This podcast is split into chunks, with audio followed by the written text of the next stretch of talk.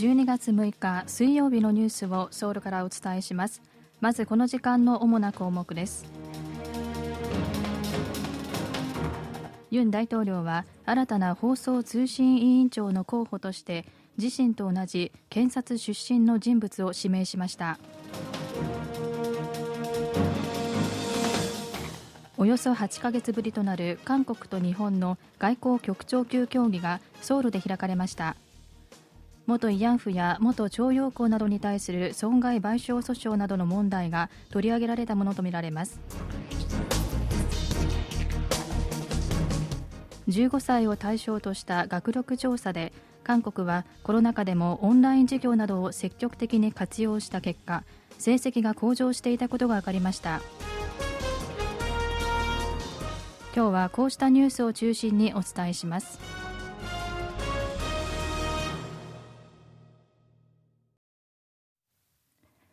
ユン・ソンヌル大統領は新たな放送通信委員長の候補に検察出身のキム・ホンイル氏を指名しました。大統領が放送と通信を所管する委員会の長としてこの業界での経験がないだけでなく自身と同じ元検察官を指名したことに野党は強く反発しています。前任のイー・ドンガン氏は今年8月から放送通信委員長を務めていましたが最大野党共に民主党から弾劾訴追案が出されたことを受け自ら辞意を表明しユン大統領が今月1日に辞任を承認しました。イー氏の後任に大統領が検察出身のキム氏を指名したことから大統領が目指す放送改革をさらに推し進める狙いがあるという見方が出ています。キム氏はソウル中央地方検察庁の第三次長と日本の最高検察庁にあたる大検察庁の中央捜査部長を務め今年7月からは国務総理の直轄で行政の腐敗防止を目的とする国民権益委員会の委員長を務めています。中央捜査部長を務めていた2009年には中央捜査部の第二課長を務めていたユン大統領の直属の上司でした。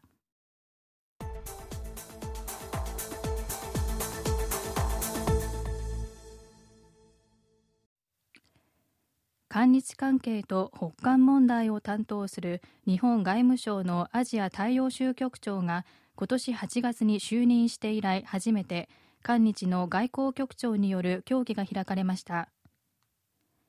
外交部によりますとソー・ミンジョンアジア太平洋局長と日本外務省の生津博之アジア太陽州局長は5日ソウルで協議を行いました。今回の協議について外交部はこれまで両国の外交当局の間で行われてきたさまざまなレベルの対話の一環だとした上で韓日間の交流の状況を全般的に確認する一方相互の関心事項について意見交換を行ったと説明しました。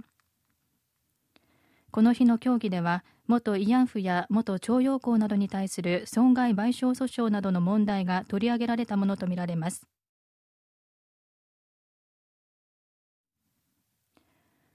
今年に入って海外展開における交渉力の強化を図っているヒョンデ自動車グループが韓国系アメリカ人の外交官ソン・キム氏を諮問役としてスカウトする方向で検討を進めていることが分かりました。経済界と外交関係者が5日に明らかにしたところによりますとヒョンデ自動車グループはかつてアメリカ大使として韓国に駐在したこともあるソン・キム氏を諮問役として迎え入れる方向で検討を進めているということです。アメリカ国務省で北韓問題を担当するキム氏をめぐっては年内に引退する可能性が取り沙汰されています。キム氏がヒョンデ自動車グループに入った場合アメリカのインフレ抑制法やグローバルサプライチェーンの再編中東での紛争など急変する国際情勢への対応と関連し助言を行う役割を担うことになるということです。アジアの専門家として国務省でキャリアを積んだキム氏は2011年11月には韓国系アメリカ人として初めて韓国駐在のアメリカ大使に任命されました。直近では2020年10月から2023年10月までインドネシア駐在のアメリカ大使を務めました。ヒョンデ自動車はインドネシアで電気自動車アイオニック5などを生産しています。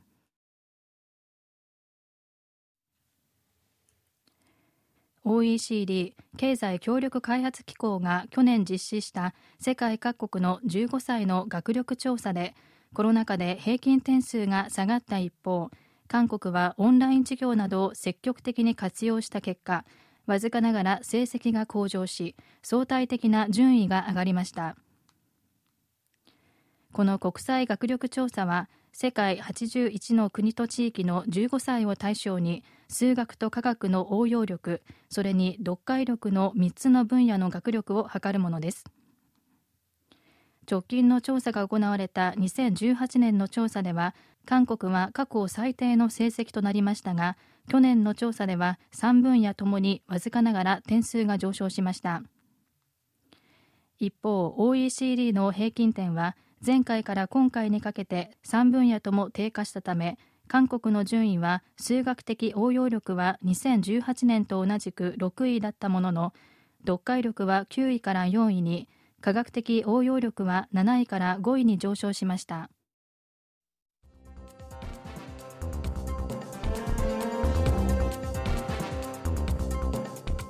こちらは韓国ソウルからお送りしているラジオ国際放送 KBS ワールドラジオです。ただいまニュースをお送りしています。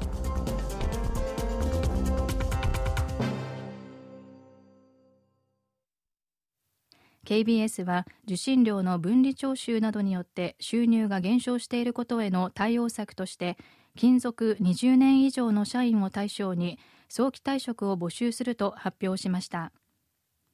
合わせて新入社員の採用も見送るということです。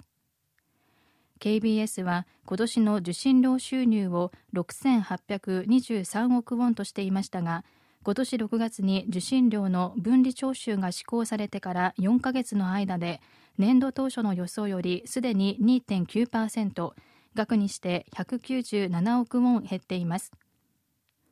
KBS では受信料収入は今後も減り続けるとみています。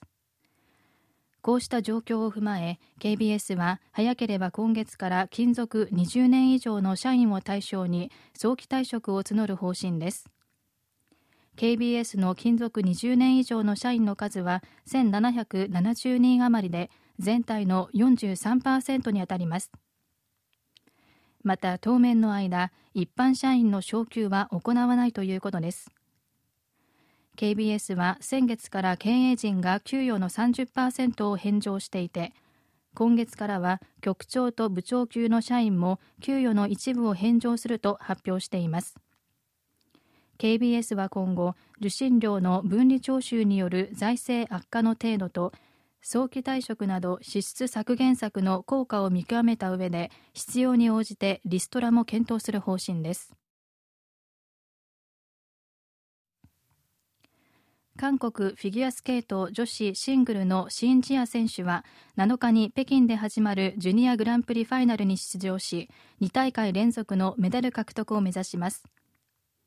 シン・ジア選手は去年のジュニアグランプリファイナルで銀メダルを獲得しています。これまでに ISU 国際スケート連盟が主催するジュニアグランプリファイナルにおいて2大会連続でメダルを獲得した韓国人はキム・ヨナ選手だけです。キム・ヨナ選手は2004年に2位2005年に1位を記録しています。7日から中国の北京で開催されるジュニアグランプリファイナルには今シーズンのジュニアグランプリシリーズの7大会で優秀な成績を収めた上位6人が出場します。今年15歳のシンジア選手のライバルは同い年の日本の島田真央選手です。シンジア選手が銀メダルを獲得した去年のジュニアグランプリファイナルで島田選手は金メダルを取っていて今年も有力な優勝候補とされています。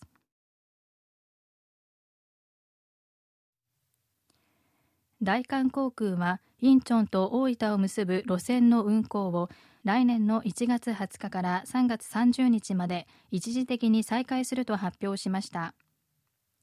新型コロナの影響で2019年2月に運航を休止して以来およそ5年ぶりの再開となります。月曜、木曜、土曜の週3往復です。これに先立ち大韓航空は小松線を今月28日から青森線を来年1月20日からそれぞれ再開する方針を発表しています。今回一時的ではあるものの大分線の運行も再開されることになり新型コロナの影響で運休となっていたインチョンと日本の各都市を結ぶ13の路線はすべて復活することになりました。以上キミュージンがお伝えしました。